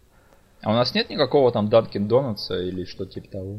Ну, у нас можно просто на доставках еды и заказать именно вот те дефолтные классические американские донаты. Криспи Крим. Вряд ли, типа, это те сетевухи, которые в Америке. Ну да, я вот ел, мне, типа, была возможность поесть именно такие классические донаты. Блин, помнишь, э, пару лет назад, когда выходил фильм э, Power Rangers, это перезагрузка, да? Там у Мгм. всех бомбануло, потому что там в конце эта финальная битва происходит вокруг Криспи Крима. А, да. И все персонажи типа говорят, типа, собираемся вокруг Криспи Крима, нам надо перезагрупповаться, да, там что-то типа. Ух, что это продукт плейсмент, блин. И там даже злодейка заходит в этот Криспи Крим, такая берет пончик и такая смотрит на него, и то ли она его жрет, я уже не помню, то ли она О, просто на него боже. облизывается. Я просто недавно таки посмотрел этот перезапуск Power Rangers, и да, все настолько плохо, я готов это подтвердить. Это, блин, уровня этих Джека и Джилл, да, у Адама Сэндлера? Э, Донкачина. Да. Ты не смотрел «Ирландца», нет? Нет. Я слышал, вы варите Донкачину. Ну, скажи, стоит смотреть, да? Я уже два раза смотрел, ты чё? Нифига себе. Да. Не, это реально очень хорошее кино. И там совсем нет Данкачина. Окей. Я просто слышал, что от некоторых людей, что смотреть фильм ты как будто бы на пять лет садишься в дом престарел. Ну, смотреть его это реально такое ощущение, как будто бы ты э, проходит пять лет. Но в хорошем смысле, как бы, потому что я бы не сказал, что этот фильм дико скучный, да. А он на самом деле в нем очень хороший темп повествования. А. Да, но оно реально, ты как будто смотришь за чьей-то жизнью, это такое ощущение, типа такой в конце такой оглядываешься на это и думаешь, охренеть. Я чью-то жизнь только что прожил. Да. И не как в фильме Форест Гамп, понимаешь, где ты... Блин, я думал, ты скажешь, не как в фильме «Бриллиантовый полицейский». Да, не как в фильме «Бриллиантовый полицейский», где ты смотришь за жизнью человека, и у него там за два года там прилетает вся его жизнь. Нет, я говорю, это не как в фильме Форест Гамп, где ты смотришь за чьей-то жизнью, и единственное, что ты узнаешь, это как легко это быть белым мужиком в Америке, а, да, милитаризированным капиталистом в Америке, а ты узнаешь что-то по-настоящему важное, о чем тебе не расскажет каждая история, не каждая жизнь. Вот так вот. Окей. Окей, тогда давай перейдем к финальной части этого фильма. Подожди, а, к финальной части фильма, да, давай. Ну, потому что, серьезно, вот я не знаю, за что цепляться. Да, у меня есть только, знаешь, как бы речь, э, которая направлена на весь фильм в общем. То есть свои впечатления я потом расскажу, да. Давай. Если мы все еще идем по структуре, то как бы да. У нас в итоге, как, как ты сказал, на рубеже второго и третьего акта Мартин Лоуренс просто из одного места бриллиант, из одного недоступного места бриллиант запихивает в другое недоступное место. То есть э, сейчас его бриллиант э, лежит среди груды наркотиков, которые сейчас нужно доставить наркобарону. Да, еще что надо сказать, что как бы по его следу все-таки идет Дик, который все не отпустит этот бриллиант, у него, он у него типа остался, въелся в его душу, и он все все-таки хочет заполучить этот гребаный бриллиант. Да. Э, у чувака просто жизни нет, на мой взгляд. Как думаешь, что он делал эти два года? Сидел и пялился в стенку просто. И в календарь смотрел. Ждал, когда выйдет Мартин Лоуренс в тюряге. Окей, в общем, я предлагаю переходить к той части подкаста, где мы говорим о комментариях и намекаем на следующий фильм. Нет! Ладно. В эту переделку ввязывается сам Дик, и все заканчивается в на границе между США и Мексикой. То есть там да? большая погоня. И в конце концов Дик и Мартин Лоуренс, они остаются наедине, чтобы выяснить отношения. И да, в общем, он, Мартин Лоуренс, он его переубеждает, типа, чтобы сдаться, и говорит, что если ты сейчас этого не сделаешь, то тебя повяжут мексиканские копы, а в мексиканских тюрьмах тебе напихают целую жопу банана. Вот этот момент нужно было, да. Слава богу, ты его произнес, потому что это еще одна фраза, которая который следует за мной, как моя тень по моей жизни просто. Я убедился на собственной практике, что эта фраза на все случаи жизни. Да? Но, слушай, а вот ты смотрел в, вот, господи, в оригинале, тебя постигло разочарование, когда ты узнал, что он, оказывается, сказал там не про бананы? Э, не разочарование. Да. Но я почему-то подозревал, что, конечно же, в оригинале будет что-то другое. Я не знаю почему. Но слава богу, блин, наши локализаторы сыграли хорошо в этот раз. И нормально все сделали. Заменили Но... чертовы буррито на бананы. Я, как, кстати, думал, что там будет совсем-совсем что-то другое. Угу. Но элемент того, что чью-то задницу пенетрирует какой-нибудь фаллический предмет, как бы этот элемент сохранился, как оказалось.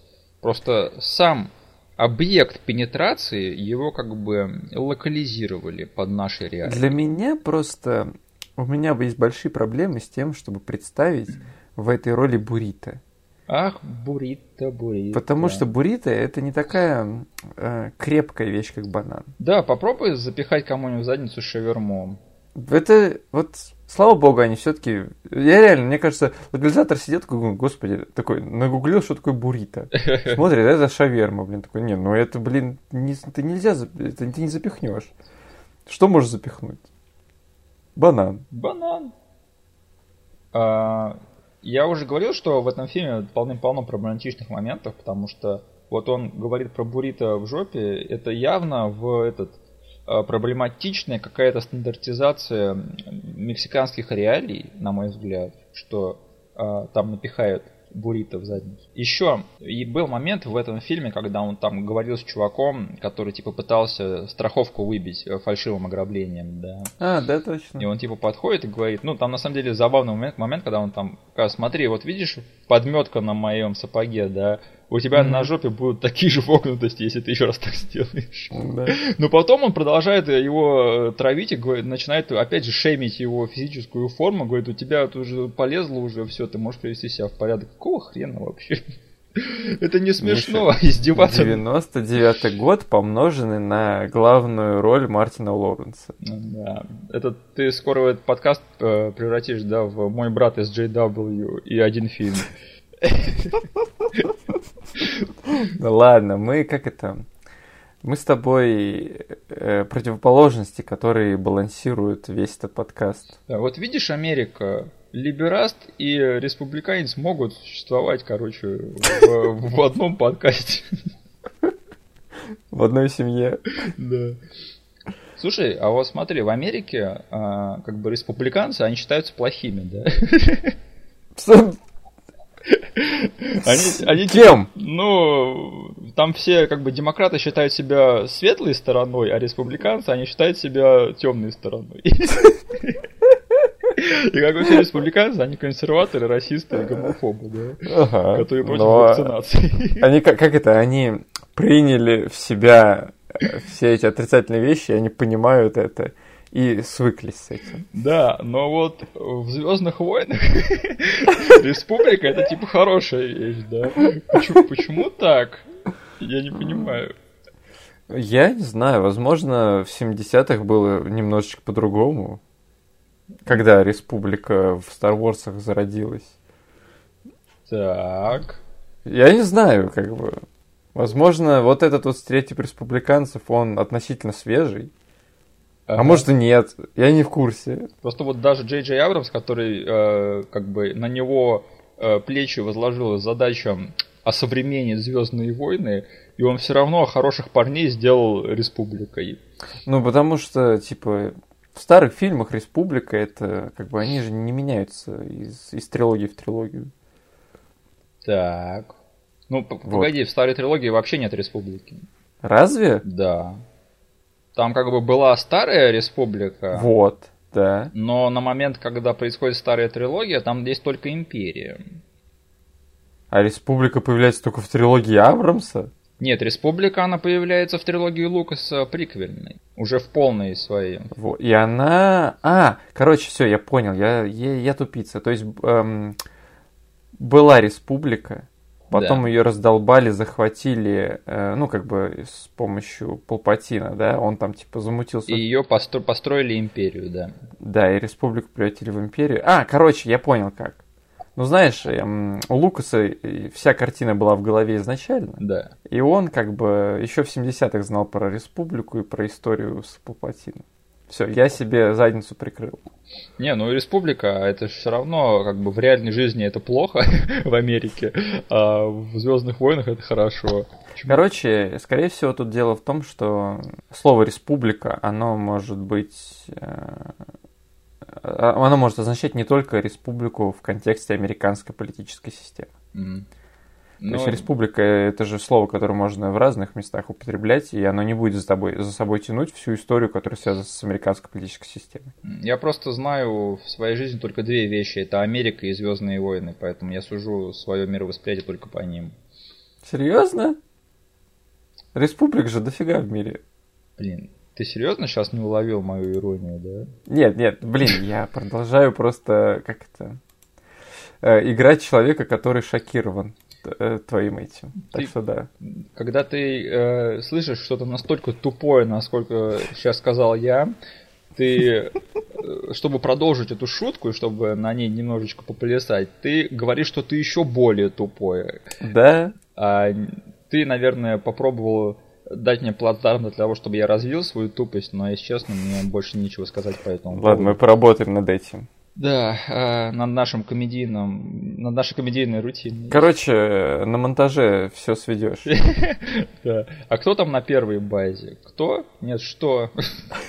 Знаешь эту шутку, да? Я слышал. Да. В общем, да, э, Мартин Лоуренс, короче, забирает пушку у Дика, забирает бриллиант и берет и убивает его, короче. Показывает, насколько он плохой человек, на самом Да деле. вы, нет.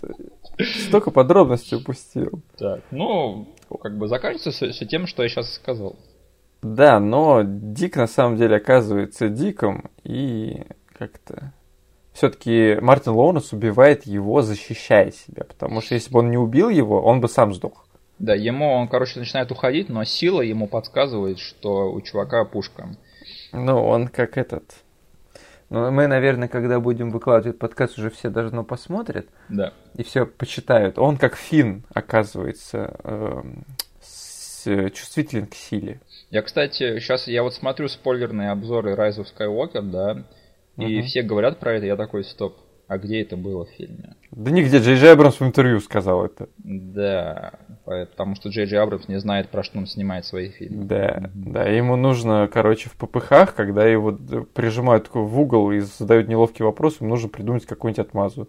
И он говорит, «Э, да, он просто force э, sensitive. Блин, у Джей Джей Абрамс лучше бы он снимал свои фильмы в рассказах интервью, да.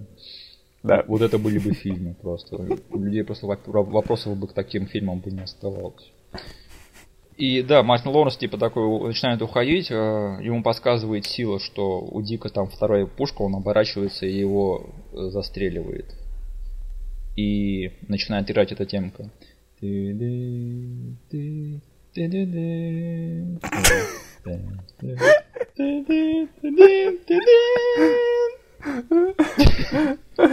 Да, он, проходя мимо этого, мимо бриллианта, который лежит на полу, он просто вытягивает руку, и бриллиант ему в- ладонь прилетает. Да. И мы такие, блин, это просто лучший спин Звездных войн в эру Диснея. А потом камера немножечко отдаляется, и на, казалось бы, обычном горизонте видно, что у этой планеты два солнца. Да.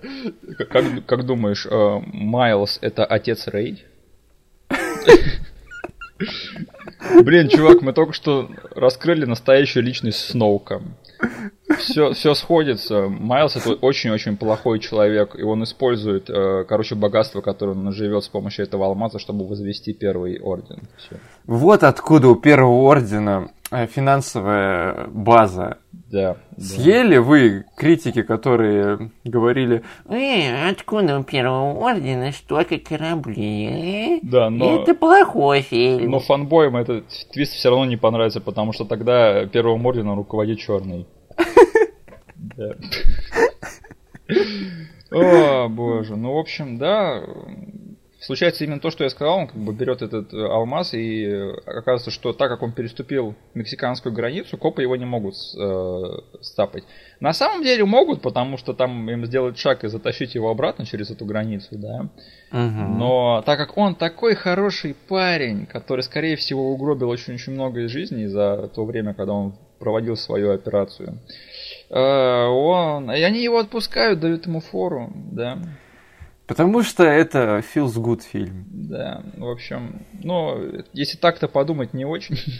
Да На самом деле, весь этот фильм, он снят в такой манере, в таком в такой тональности, что ты не должен об этом думать. И ты сейчас думаешь это только потому, что ты смотришь его спустя 20 лет, тебе самому уже 30 лет, и этому фильму 20 лет, и все, короче. И ты вообще циничный 30-летний чел. Ты сказал 20 лет? Да. Ультрафиолет? Ультравиолет. Вот. Но мне не 20 лет. Я говорю, этот фильм, он из той, как бы, э, из того набора фильмов, которые были сняты в определенной тональности. Про, знаешь, э, есть, как я их называю, легкомысленные фильмы про грабителей или про, про криминальных элементов. Вот. Так. Есть такие фильмы. Ага. Они как бы тебе пытаются сказать, что даже в этих кругах есть приятные люди. И ты не должен задумываться о том, что они на самом деле нарушители закона. Не думай об этом, чувак, не думай. Они прикольные, приятные люди. Но мне кажется, что, например, есть такие криминальные комедии, как, например, фильмы Гая Ричи, да, Да. но там как бы нам нас не пытаются заставлять болеть за этих людей. То есть Да, они, и это совсем другое. они просто показаны как забавные персонажи, которые переживают интересные приключения. Да. Но есть фильмы как «11 друзей Оушена», Мгм. которые... Фильм тоже про довольно морально сомнительных людей, но которые, по крайней мере, никогда не переступают эту черту. У них есть какой-то вот кодекс чести. Мгм. Вот персонаж э, Мартина Лоуренса в этом фильме, он просто, мне кажется, ублюдок. Да, что он такого сделал? Он ставит свои личные интересы э, поверх... Во-первых, он очень под большой удар ставит всех своих коллег со всеми, э, с кем он подружился в этом фильме, потому что когда все это раскроется, всем этим людям прилетят, прилетят такие буррито в жопу. Но в этом фильме нет ни одного намека на это. Это только ты додумываешь. Ну, потому что этот фильм не хочет, чтобы я слишком задумывался сильно. Именно. Этот фильм рассказал такую, типа, э, сказочную историю в вакууме, о которой ты просто должен задумываться только в рамках тех правил, которые фильм тебе и показал. Просто проблема в том, что мне настолько не зашел этот фильм сейчас при пересмотре, что все, о чем я могу думать, это о его Да? проблематике. Обычно такие мысли как бы э, возникают у фильма, который обычно тебе не нравится. То есть и я, когда иногда там разговариваю с другими людьми, обсуждаю фильмы, они начинают как бы прикапываться м, к таким типа вопросам, а что будет после концовки, типа там же их всех убьют, всех повесят, типа. И как бы сразу видно, просто человек в фильм не зашел, и он все, что ему оставалось, это думать насчет таких вещей. Мгм. А хороший фильм, он тебя просто занимает именно тем, что на экране творится, и у тебя нет времени думать над всяким, всякими деталями, которые, конечно, это условности в рамках фильма. Да, это не случай бриллиантового полицейского. Да. А, Да, в общем, Майлз, он берет свой бриллиант, за которым он бегал весь фильм, и удаляется куда-то там в Мексику. Да, но мы с тобой знаем, что никто никогда не уходит на совсем.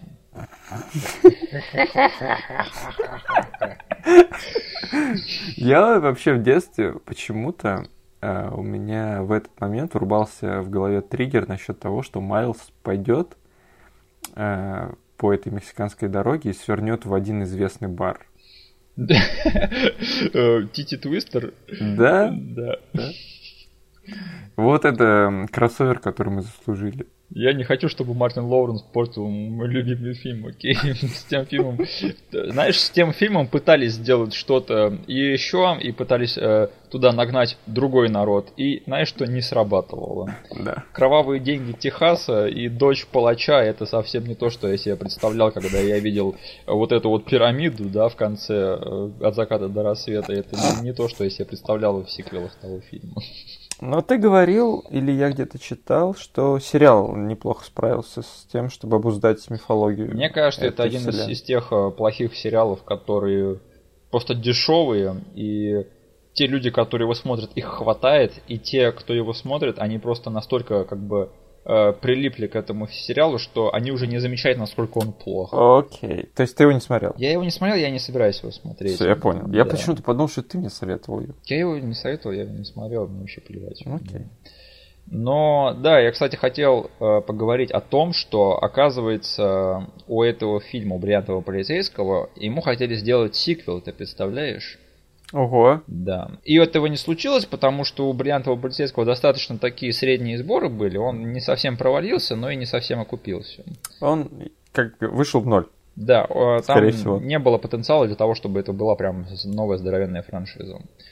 И так как сценарий к этому фильму уже был готов, или по крайней мере какая-то там задумка для него, они его переплавили для сюжета другого фильма, который, возможно, ты смотрел, я его не смотрел, но я его знаю, этот фильм.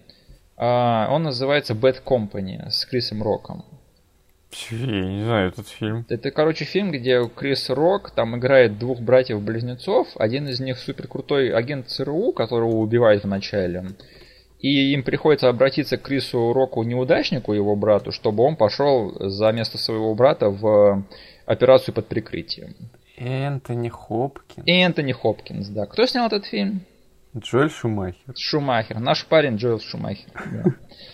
Я не совсем вижу, как вот фильм, сюжет фильма Bad Company, он вписывается вот в этот э, сиквел, но, видимо, там хотели сделать так, чтобы Майлз пошел работать на ЦРУ, и опять uh-huh. его, что типа он э, бывший преступник и хорошо разбирается в штучках э, преступников тоже. Но что я хочу сказать? Да, наверное. Кстати, тот фильм Bad Company тоже ни во что интересное не вылился. Но да, одного черного комика заменили на другого. Я их поздравляю.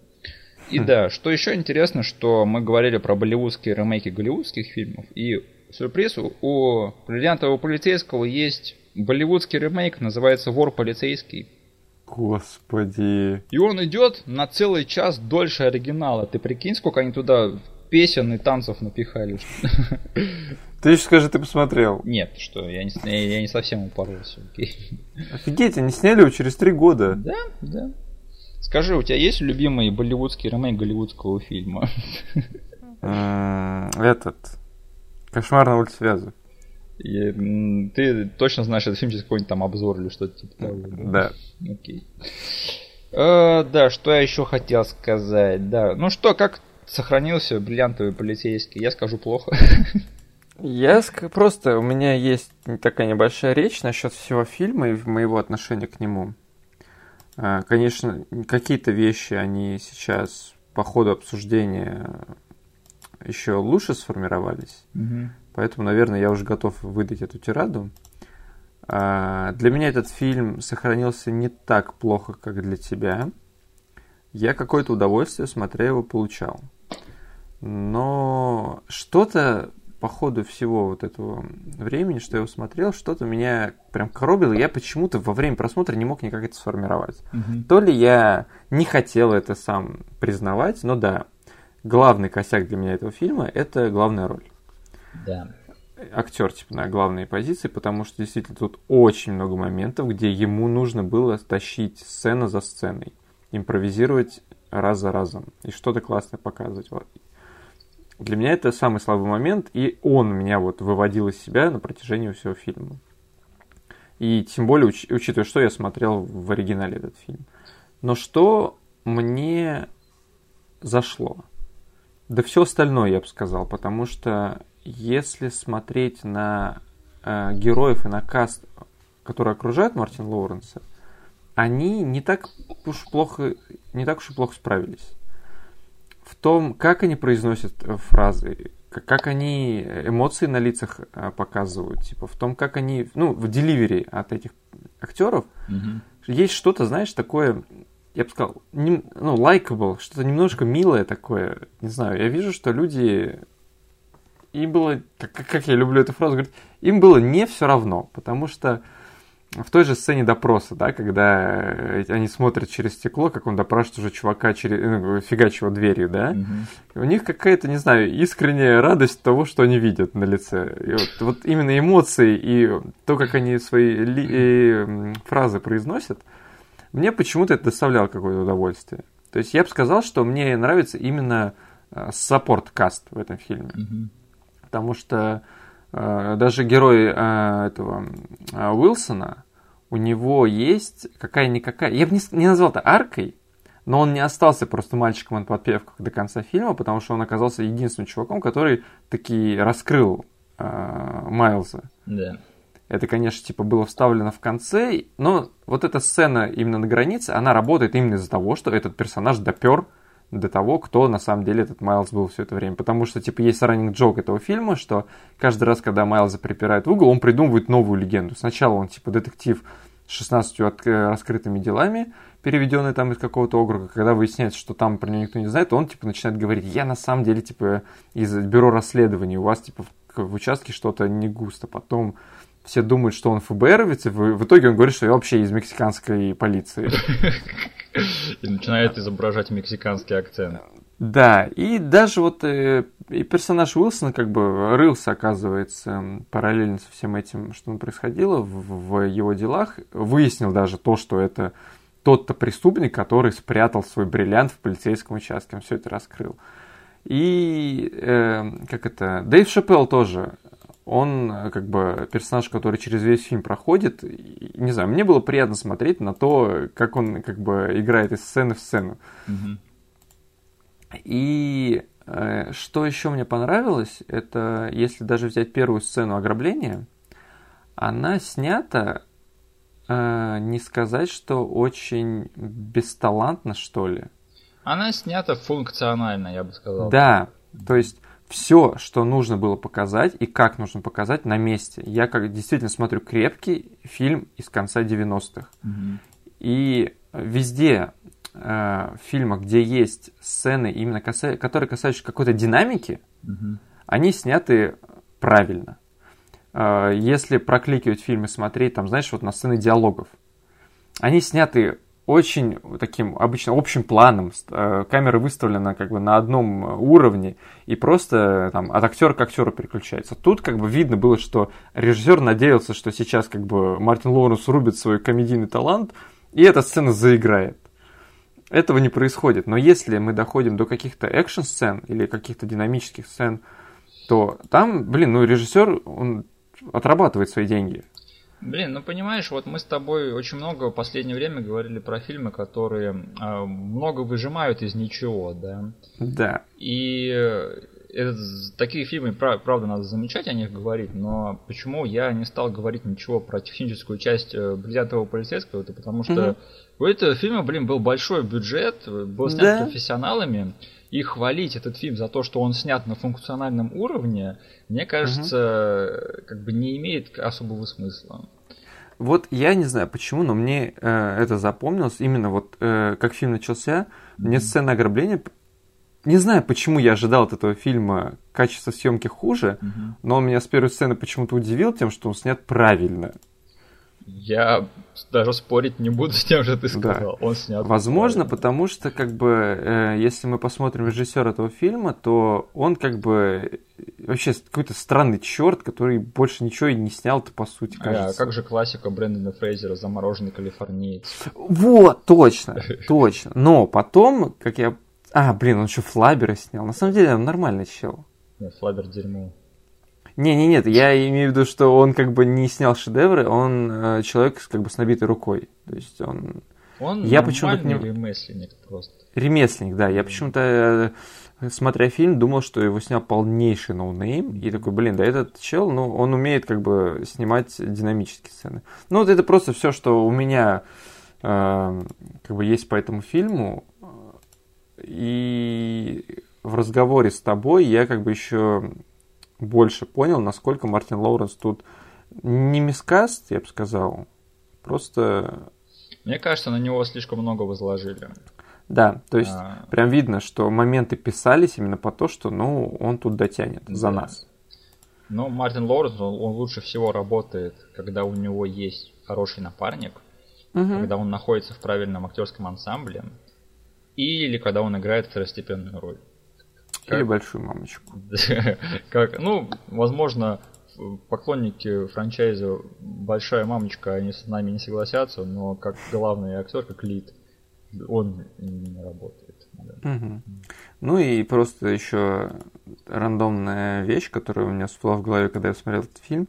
В этом фильме есть э, момент, где Мартин Лоуренс гонится за подозреваемым, Да. за преступником по таким этим, по пригороду Америки. Да, И эта сцена мне очень сильно напомнила погоню с, на гребне волны. да, да, один в один. Да. Но мне кажется, что на гребне волны оно первое приходит в голову. Но на самом деле таких погонь можно вспомнить еще очень-очень много из, из Да? боевиков того времени. Да. Ну, это прям как будто бы вот для меня это один из этих знаков того времени. Только на гребне волны она прям там отличная погоня, он там кидает в него собаку вроде бы. типа Она того. гораздо более такая жесткая, что ли, я бы сказал. Да, волнуешься за каждый, как бы ты боишься, что за каждым поворотом какая-то вообще дичь может происходить. Да. А тут она довольно-таки быстро заканчивается. на мой взгляд. Да. Да, у меня просто ты спросил, э, как этот фильм сохранился, и ты ответил, что для тебя плохо. И да, по итогу, конечно же, я даже как бы фильм рекомендовать никому не могу. Если, конечно, вы, не знаю, внезапно окажетесь гигантским поклонником творчества Мартина Лоуренса. Потому что э, не знаю, как еще преподнести этот фильм кому-либо. И вот смотри, этот дубляж, который мы обсудили, да, и Могу ли я советовать человеку смотреть этот фильм в дубляже, потому что для меня этот дубляж еще сильнее, круче выглядит, потому что я его 500 раз слышал Да. и растаскал просто на цитаты. Не знаю, будет ли для человека интересно смотреть фильм вот именно в таком виде. Фиг знает. Короче, э, это супер средний фильм для меня, в котором есть несколько крайне ностальгических моментов, которые, говорю, со мной шли по всей моей жизни. И э- э- это довольно забавно, что Мгм. вот такой вот средний, никому не нужный по большей части фильм так моментами запал э, одному человеку в мозги. Я, я сделаю проще, я никому не рекомендую этот фильм. И да, я на самом деле немножко даже разочаровался, потому что я, в принципе, помнил и по детству, что это был довольно-таки неплохой фильм, и сейчас, пересматривая много лет спустя, да, я все-таки очень сильно разочаровался. Мгм. И да, этот фильм, как ты сказал, в нем на удивление немало цитат, которые применимы к ежедневной жизни. И Мгм. я помню, что я частенько, уходя из школы, повторял Эх, сколько дерьма на мою голову в такой прекрасный день. Да. Да. В общем, да, давай тогда перейдем к финальной части нашего подкаста. Будем давать намеки на следующий фильм. Да, Потому конечно. что мне точно он нужен, потому что я опять забыл, какой на следующий. Отлично, потому что я хотел сказать, что я обожаю сверлить юные умы. А, все, я понял. Поэтому... Блин, для меня эта рубрика становится тоже любимой, потому что я тоже подхожусь к ней м, вообще без каких-то знаний, и эта игра меня прям очень классно Ну, подбадривает. каждый раз ты, в принципе, угадываешь, да, и у тебя пока проблем с этим не было. Каждый, каждый раз, Да. когда я говорю этот намек, ты сразу же вспоминаешь, что за фильм мы Да. обсуждаем в следующий раз. Было немножечко сложно с э, азартными играми, но я все равно вспомнил. Не, я помню, ты сразу же сказал, что типа, а, да, да, да. В общем, Ну, я имею в виду, для меня задержка в одну или две секунды это уже э, странно, потому что сейчас я как бы ты только начал говорить, я сразу понял, о чем. Не будь так строг к себе. Да. я еще хотел сказать, что да, если вы поняли, что это за намек, э, то, пожалуйста, пишите мне э, в ВКонтакте, я вам что-нибудь подарю. Но, пожалуйста, проявите энтузиазм и не гуглите, пожалуйста, да, будьте азартны. Будьте азартны, как орудие Северный олень из азартных игр. Кстати, а ты знал то, что э, в азартных играх там главных героев зовут Руди и Ник, да? Да. Как прямо типа Сейнт Николас Санта и Руди Северный олень. Вот насчет Рудольфа Да. я понял. Но свести это к святому Николаю я как бы не Ну, додумал. Он типа Сейнт Ник, как бы Санта-Клауса в Америке так иногда называют. Ну да, да, да, да. Еще один факт того, что азартные игры это просто од- один из главных рождественских фильмов ever. Окей, я предлагаю заканчивать фильмом Blue Streak. Ты будешь эти, как э, Джей и Майк, уничтожать кассету с этим фильмом? Эм, Типа, чтобы только чтобы звук этого вставить. Нет, просто, ну у них же есть как бы фильмы, которым дико не нравятся, они уничтожают их. Ну, как, как-то... Просто от тебя весь подкаст, эти вайбы шли от того, что тебе бесит и тебе не нравится этот фильм. Настолько ли он тебя взбесил, чтобы ты пошел сейчас и раздолбал кассету? Эм, нет, я бы не сказал, что этот фильм настолько сильное оскорбление, но я разочарован. Так что Мгм. да. Ну и просто уничтожать кассеты мне просто жалко, если честно. Мгм. Ты хочешь что-нибудь сказать напоследок? Что это было за Нет. дерьмо только что? Нет, мне нечего сказать. Э, Берегите себя. Поздравляю вас с тем, что вы вышли живые с новогодних праздников. Мгм. Впереди много свершений в новом году. Всем всего хорошего. Всем, всем пока. Будьте здоровы.